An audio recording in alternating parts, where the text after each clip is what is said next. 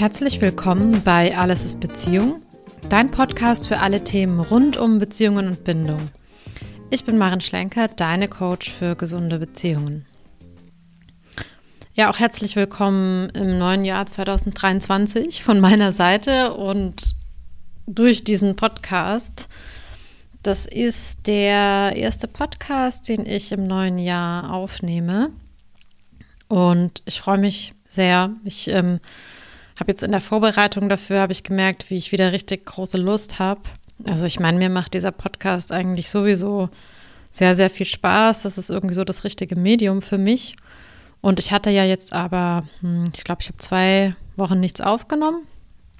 Ähm, deswegen gab es letzte Woche auch eine kleine Pause.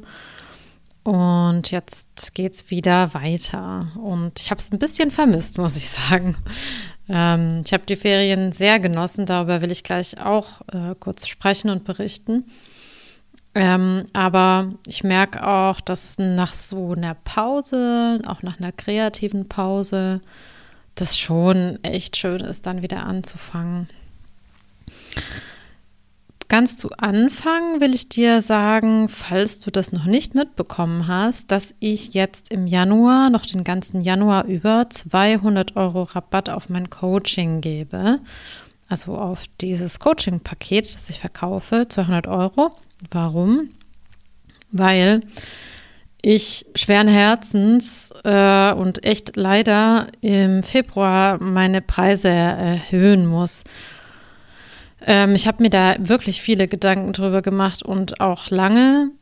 Und ich komme irgendwie nicht drum rum. Also ich ähm, habe mir das, habe das versucht und dann trudeln, also es ist ja nicht nur, dass die Energiepreise steigen, sondern dann kommt die äh, freiwillige Arbeitslosenversicherung jetzt als Selbstständiger, die dann auf einmal 10 Euro mehr will.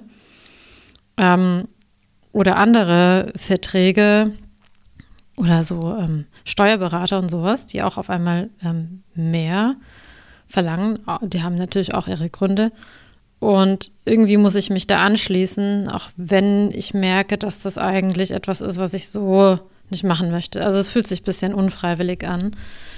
Ähm, und deshalb habe ich einfach beschlossen, dass ich im Januar die Preise nochmal senke für, ein, für, für drei Wochen quasi oder für vier Wochen, bevor ich sie dann erhöhe, sodass jemand, der ja vielleicht dann nicht mehr die Möglichkeit hat oder für den es eh schon knapp ist, sagen kann, okay, ich mache das jetzt.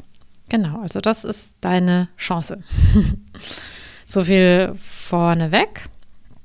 Ähm, ach so, und du kannst das, wenn du, wenn du das Coaching machen möchtest und mit mir in Kontakt trittst, dann kannst du das einfach sagen.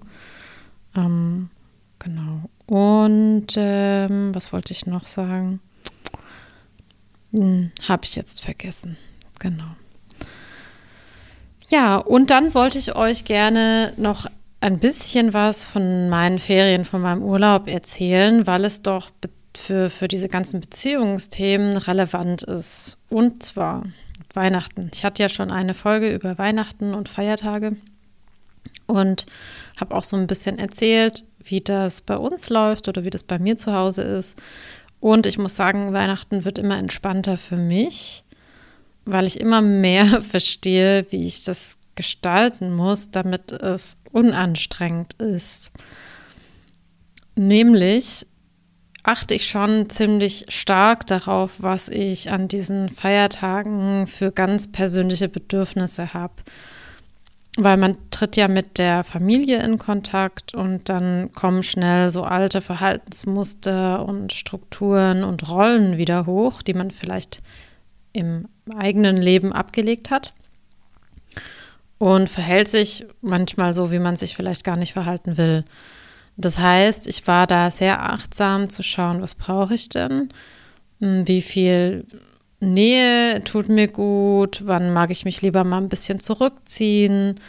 Hm, wo gibt es für mich Grenzen zu setzen? Also, was ich früher wahrscheinlich nicht getan hätte. Und es ist wirklich so, dass das einiges erleichtert, wenn man diese Dinge einfach tut, wenn man die umsetzt. Das macht das Miteinander sehr viel einfacher und ähm, für mich wichtig, dass mich diese Zeit nicht auslaugt in irgendeiner Form. Also ich gehöre so eher ins introvertierte Spektrum. Und das bedeutet, dass ähm, Kontakte mich schon auch Kraft kosten können äh, und ich eher Kraft oder Energie tanke im Rückzug. Mm. Und ich will aber natürlich nicht als Einsiedler leben und ähm, trotzdem auch ja, mit mehreren Menschen gut zusammen sein können. Und das gelingt mir viel, viel leichter, wenn ich ganz bei mir bleibe, also wenn ich ganz bei meinen Bedürfnissen bleibe, meine Grenzen einhalte, das auch so kommuniziere und meistens merkt man dann, dass das für andere total in Ordnung ist. Also, dass es da gar keine Frage gibt. Das ist mit Familie ein bisschen schwierig vielleicht, die sind das nicht gewöhnt, aber ich habe die Erfahrung gemacht, also auch von Klienten und Klientinnen, dass man da schon viel mehr durchsetzen kann, als man sich vielleicht so denkt. Genau, also so viel zu Weihnachten. Und ähm, ich empfehle halt auch jetzt nicht eine Woche oder zwei bei den Eltern abzuhängen, wenn man über 20 ist, sondern vielleicht einfach drei Tage, vier Tage und dann auch wieder geht. Also so mache ich das auch. Ich bin immer lieber ein bisschen kürzer da und dafür öfter. Und das ist dann eigentlich immer schön. Also man kann sich das auch einrichten. Genau, und dann, wie haben wir Silvester verbracht? Das war auch super cool und spannend und deshalb will ich drüber reden, weil es ein ganz anderes Silvester war als alle Silvester, die ich davor gefeiert habe. Ähm, ich wollte immer schon mal ein Silvester machen, was so ein bisschen bewusster ist, mm, wo es nicht um Feiern und Alkohol geht, ähm, sondern wo man irgendwie vielleicht sich eher damit befasst, was dieser Jahreswechsel mit einem macht, was man vom alten Jahr ablegen möchte, was man ins, neues Jahr, ins neue Jahr mitnehmen möchte. Und ja, was einfach mm, ja, einen bewussteren Umgang ermöglicht. So, jetzt, ähm, als ich noch in Berlin gelebt habe, war das ein bisschen einfacher. Da gibt es ja viele so spirituelle Angebote, sage ich mal. Äh, ich habe das damals nie wahrgenommen, mm, hätte es gerne gemacht. Es war aber einfach so in der Konstellation, in der ich da auch so unterwegs war, hätte ich da alleine hin müssen und das wollte ich nicht. Mm, und hier in Heidelberg ähm, habe ich das bisher auch nicht so gefunden, beziehungsweise war ich die letzten Jahre entweder mit Corona beschäftigt oder damit auch erstmal, ja, so die Stadt kennenzulernen und die Menschen hier kennenzulernen und mir einen Freundeskreis aufzubauen. So, in diesem Jahr hat das liebe Yoga-Studio, in dem ich bin und wo ich auch diese Gesprächskreise mache und wo ähm, die Inhaberin, die liebe Lisa, auch eine Freundin von mir ist, ähm, hat bewusstes Silvester angeboten. Und zwar haben wir, ich glaube, wir waren so um die 15 Leute, haben wir gemeinsam gesungen, Mantra singen gemacht. Das kennst du vielleicht aus dem Yoga.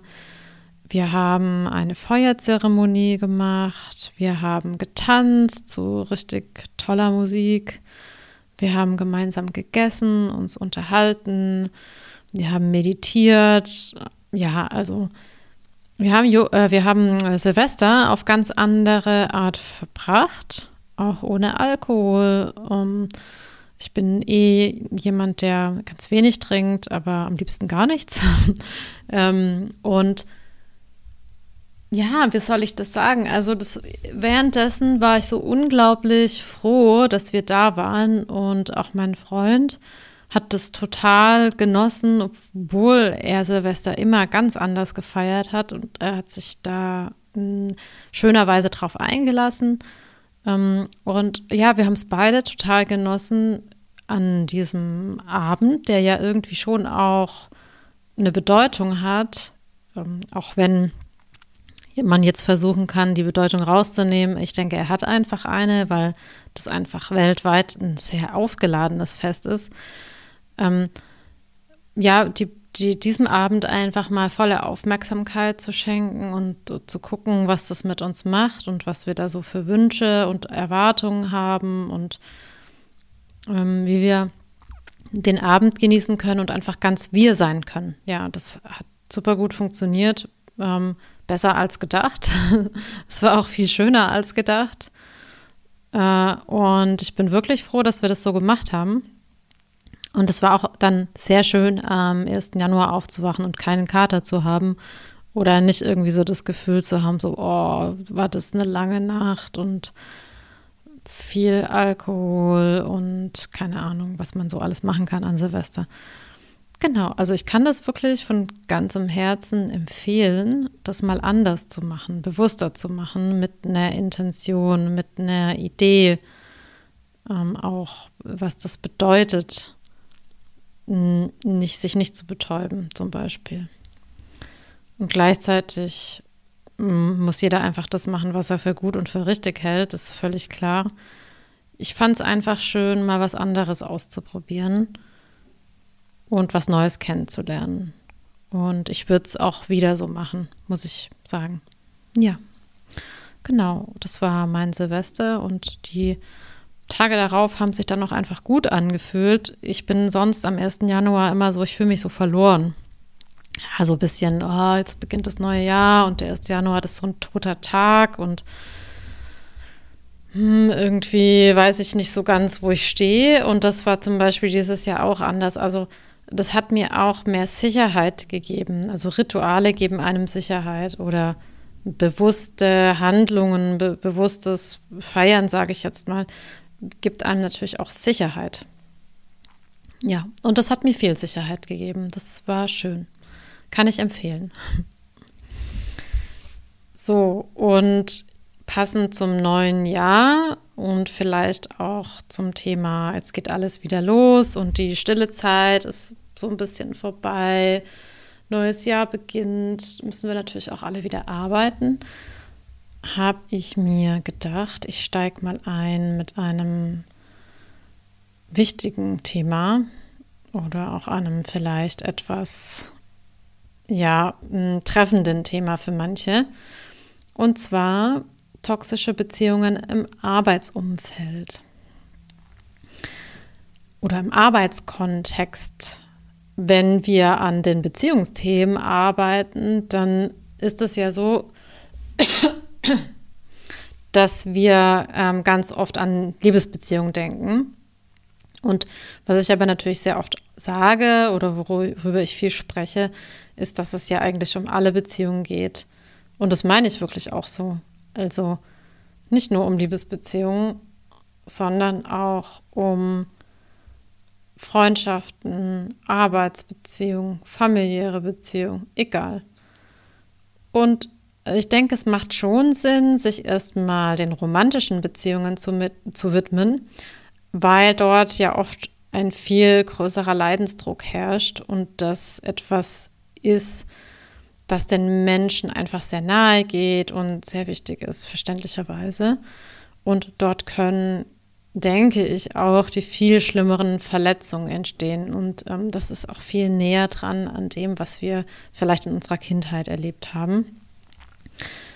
Dennoch schaue ich mit Klientinnen immer auch auf andere Beziehungen. Und ich muss sagen, das ist wirklich faszinierend, wie oft ich Menschen begegne, bei denen das da irgendwie einen Zusammenhang gibt. Ähm, als ich angefangen habe mit diesem Thema, war mir das selber noch nicht so ganz klar. Ich gedacht, ja klar, Liebesbeziehung und so, das ist irgendwie so der Spiegel von dem, was man vielleicht zu Hause erlebt hat, von den Kindheitswunden und Traumata. Und irgendwann habe ich gemerkt, Moment mal, also das mit den Arbeitsbeziehungen, das ist so, also das, das hängt so stark zusammen. Nicht, natürlich nicht bei jedem. Ja, ähm, ich erlebe auch Menschen, da ist es anders, aber ganz oft gibt es einen Zusammenhang. Und so oft, wie ich höre, dass Menschen in ihren Liebesbeziehungen massive Probleme haben, also mindestens so oft höre ich, dass es richtige Beziehungsprobleme auf der Arbeit gibt. Was meine ich damit? Also, dass man einen Chef, zum Beispiel Chef oder Vorgesetzten hat, mit dem man überhaupt nicht klarkommt, der ätzend ist, der vielleicht narzisstisch ist oder dass es Mobbing auf der Arbeit gibt oder dass die Arbeitsverhältnisse absolut toxisch sind. Und ich muss wirklich sagen, ich finde, das ist also aus meiner Sicht äußerst problematisch, weil wir Menschen ja echt verdammt viel Zeit mit unserer Arbeit und unseren Kolleginnen und im Zweifelsfall auch mit dem Chef verbringen. Ähm, und ich bin wirklich schockiert, was ich da manchmal so höre. Also ihr müsst euch vorstellen, natürlich habe ich auch schon in Arbeitsverhältnissen gearbeitet, aber ich habe auch lange Zeit mit Selbstständigkeit verbracht. Das heißt, ich war zum Beispiel nie in einem großen Konzern, in einem großen Unternehmen. Ich habe eigentlich nie irgendwo gearbeitet, wo es krass hierarchische Strukturen gibt. Das heißt, ich, also bestimmte Dinge kenne ich aus eigener Erfahrung nicht. Und was ich dann so höre, also ist, wie soll ich das sagen, das schockiert mich einfach. Ähm, und sehr viele Chefs haben leider massiv narzisstische Züge oder sind irgendwie in einer anderen Richtung extrem. Also zum Beispiel cholerisch mit Wutausbrüchen oder sehr kontrollierend oder abwertend oder ambivalent, was ihr Verhalten betrifft. Oder nach außen hin total nett und charmant und alles schick und funktioniert und nach innen aber das krasse Gegenteil. Oder verantwortungslos gegenüber den eigenen äh, Mitarbeitern, was deren Gesundheit, deren Arbeitszeiten, deren Workload anbetrifft. Oder zum Beispiel auch aggressiv, ja, und vieles mehr in diese Richtung. Also da gibt es wirklich unzählige Anzeichen. Und wenn ich da jetzt so drüber rede, dann merke ich auch wirklich, wie unglaublich wichtig ich dieses Thema finde. Also mm, ich habe so, ein, so einen ganz ähm, starken Teil in mir, der denkt, das kann doch einfach nicht wahr sein. Und irgendwie scheint es aber akzeptiert zu sein, solche Chefs zu haben. Und ich habe mich gefragt, woran liegt es denn? Hm, vielleicht, weil man gut bezahlt wird oder ja, wenn du da jetzt betroffen bist, vielleicht, weil du denkst, das gehört irgendwie zum Chefsein dazu. Ähm, vielleicht hast du es noch nie anders erlebt und weißt gar nicht, dass es auch anders sein könnte. Oder vielleicht hm, bist du vom Typ her eher so, dass du einfach direkt die Schuld bei dir suchst und schaust, okay, was kann ich noch besser machen? Wie kann ich mich verändern, dass der Chef da ruhig bleibt? Und, und da ist halt oft die wirklich schlechte Nachricht, ähm, dass es egal ist, wie sehr du dich bemühst, wenn jemand narzisstische Anteile hat, dann wird der immer eine Schwachstelle bei dir finden und sei es auch nur eine potenzielle Schwachstelle. Also irgendetwas, wo du eine eigene Schwäche kennst oder vermutest und dann äh, wird das gegen dich verwendet, auch wenn da noch nie was passiert ist. Und also ich mm, reite ja nicht so gerne auf diesem Narzissmus-Begriff herum, weil ich schon das Gefühl habe, dass es sehr, sehr viel verwendet wird und manchmal vielleicht auch zu Unrecht und damit irgendwie so jemand oder viele Menschen in so eine Box gesteckt werden. Ähm, also ja, ich will ihn nicht so häufig verwenden, aber ich muss schon sagen, wenn ich auf unsere Arbeitswelt schaue, auch ganz ähm, global betrachtet und von dem, was ich auch mitbekomme, was ich sehen kann auf der Welt, dann ist es schon erstaunlich, wer da so ganz oben mitmischt.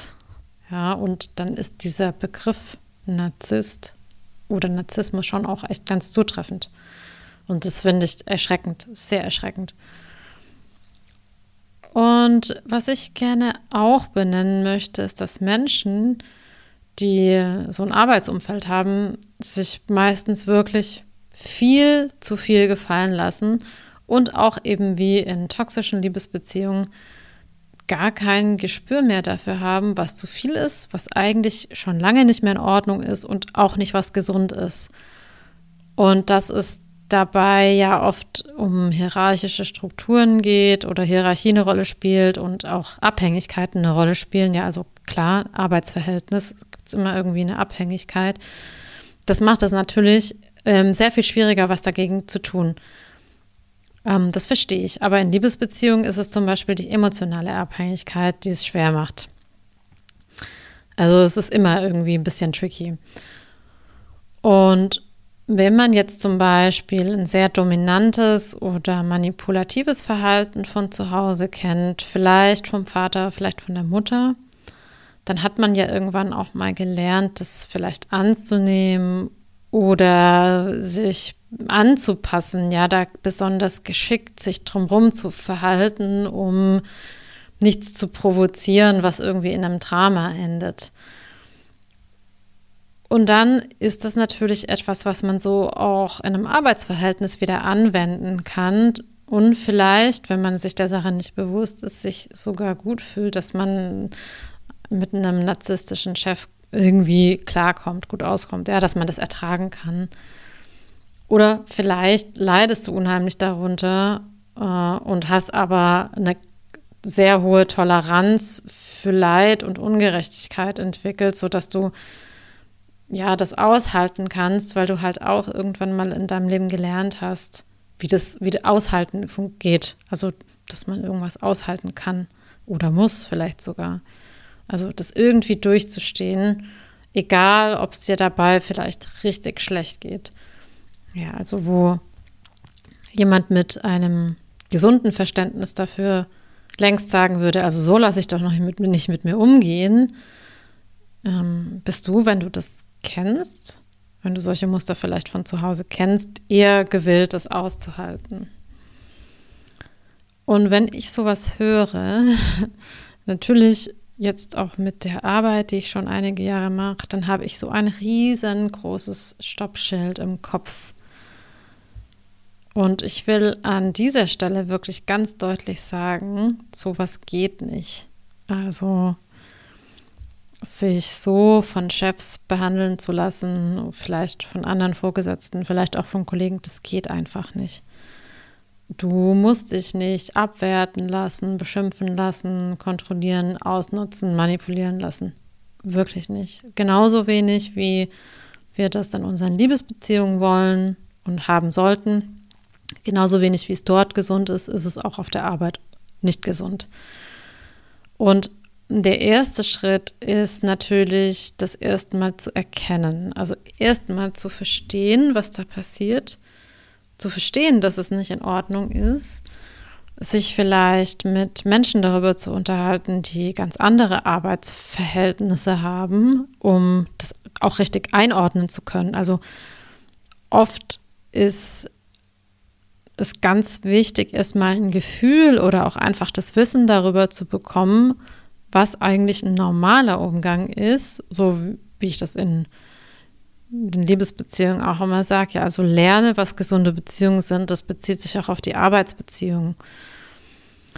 Und natürlich kann man sich dann ganz genau überlegen, ob man das wirklich mitmachen will.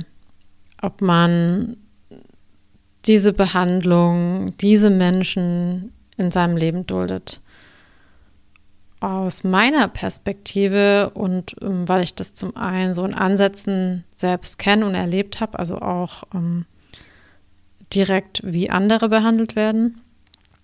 Ähm, und weil ja, weil ich ja viel mit Menschen darüber spreche, würde ich ganz klar sagen, also was willst du dort?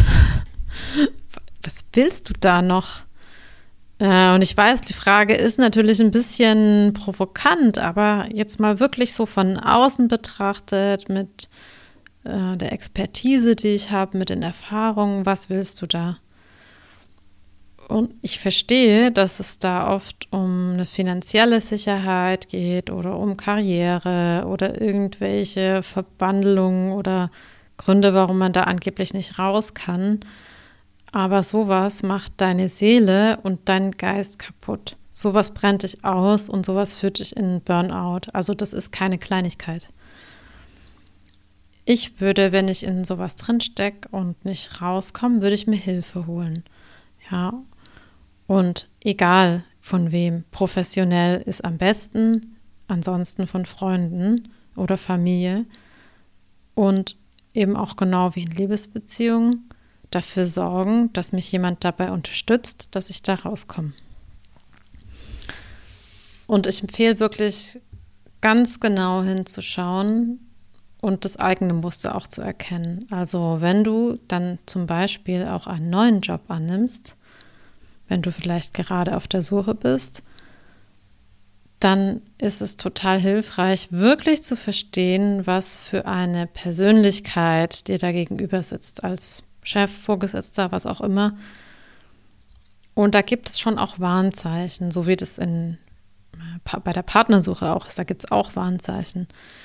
Und vielleicht hast du ein komisches Bauchgefühl oder vielleicht verspürst du irgendwo einen Druck oder irgendwas fühlt sich komisch an.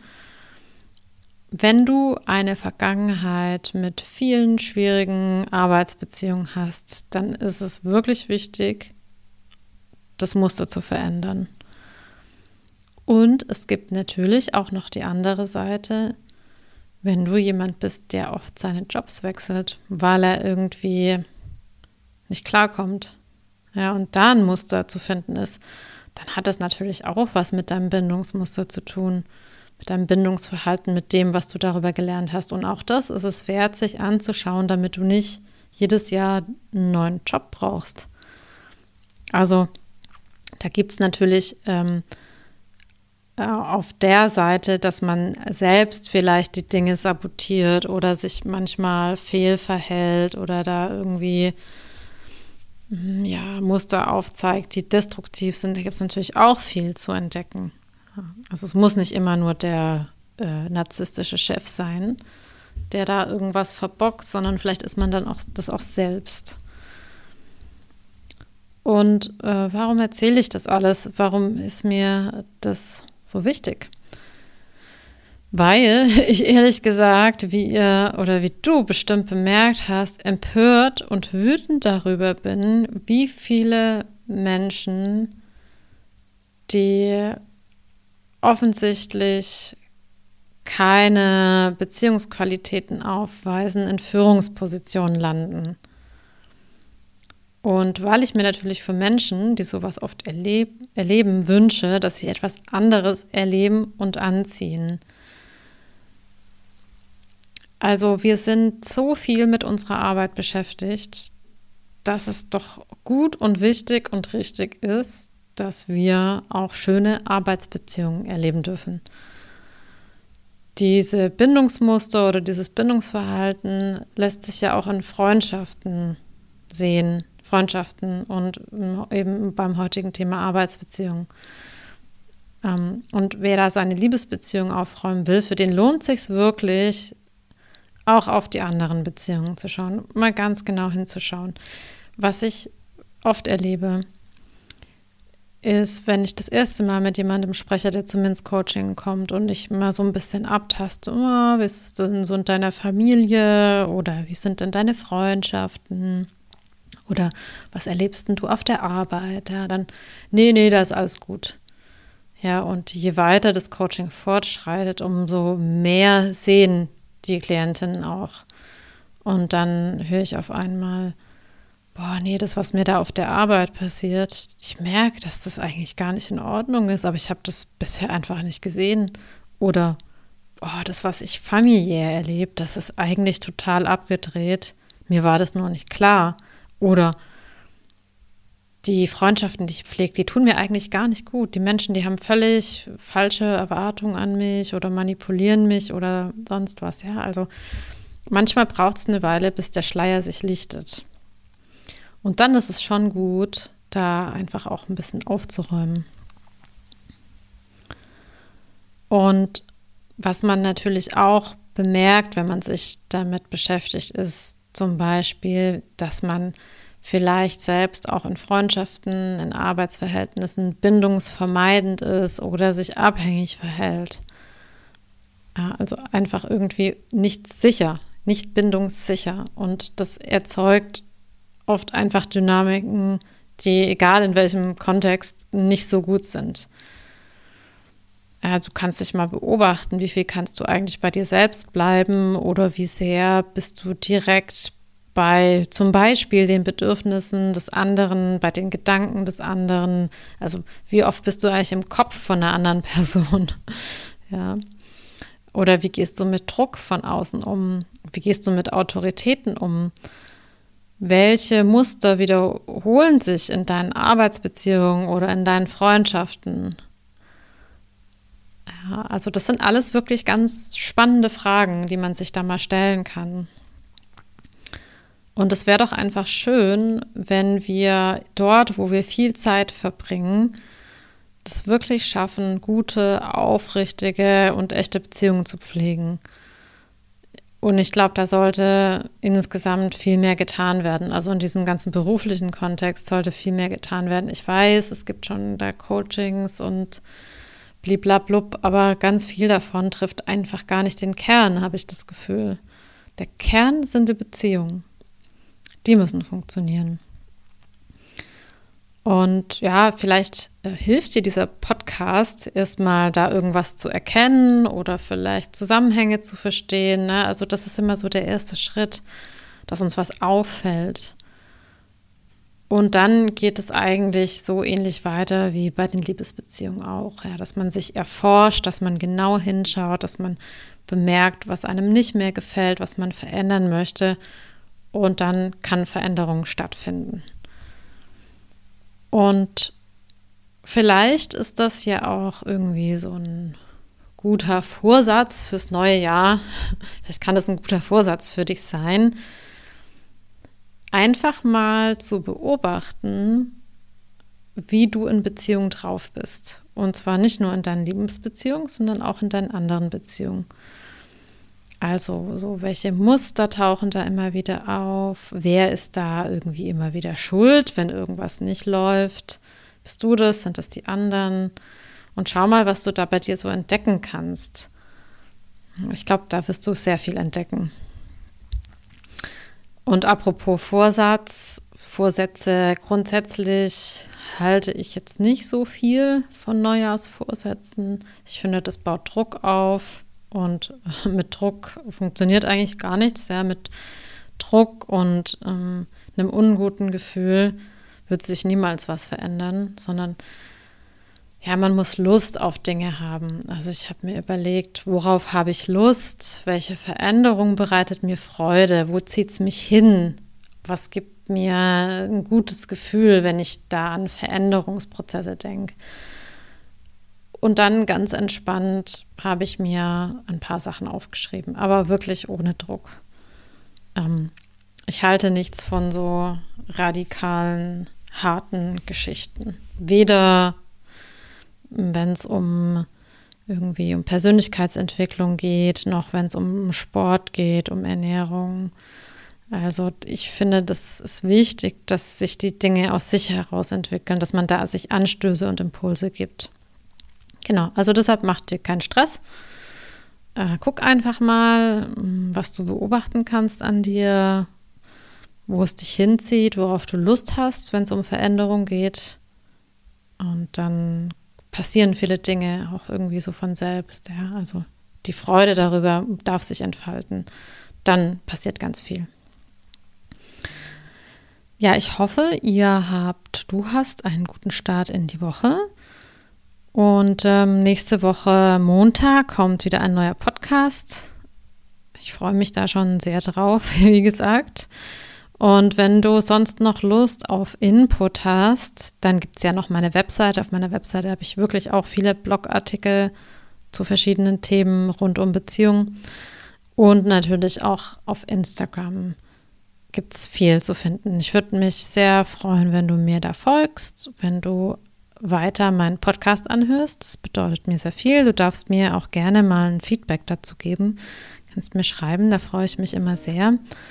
Und ja, dann sage ich, habt eine gute Woche. Ich, für mich ist es die erste Arbeitswoche. Ich werde jetzt mal ordentlich planen und überlegen und schreiben, was ich so mache. Ich freue mich darauf. Und ja, dann mach's gut und bis ganz bald. Ciao.